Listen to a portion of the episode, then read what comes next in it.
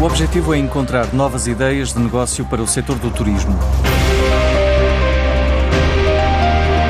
Chama-se Tourism Explorer e já arrancou a terceira edição do programa que procura as melhores ideias.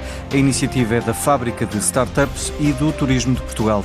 Muitos projetos de anteriores edições estão no mercado, como refere André Faria, responsável pelo programa. Por exemplo, a Live Electric Tours, o ano passado, foi eleita a melhor startup de turismo na Europa. Alguns uh, serviços voltados para o alojamento local facilitem o, o processo de alojamento local, por exemplo, pequenos almoços eh, que são entregues um, em alojamento local.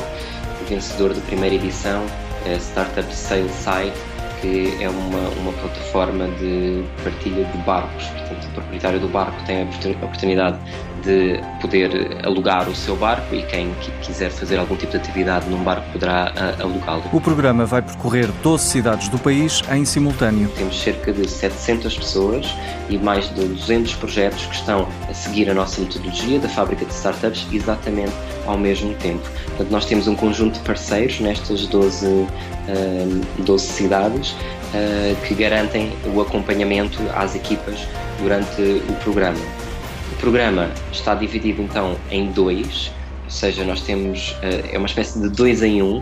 Temos a fase de ideação, que são três dias, onde o objetivo é gerar novas ideias na área do turismo, e depois temos então um programa de aceleração de seis dias de formação, onde o objetivo é fazer crescer o negócio com acesso também a, a mentores especialistas nesta, neste setor. As inscrições já estão a decorrer e o prémio para o vencedor final é um cheque de 10 mil euros. Os vencedores de cada uma das 12 cidades vão receber prémios definidos localmente.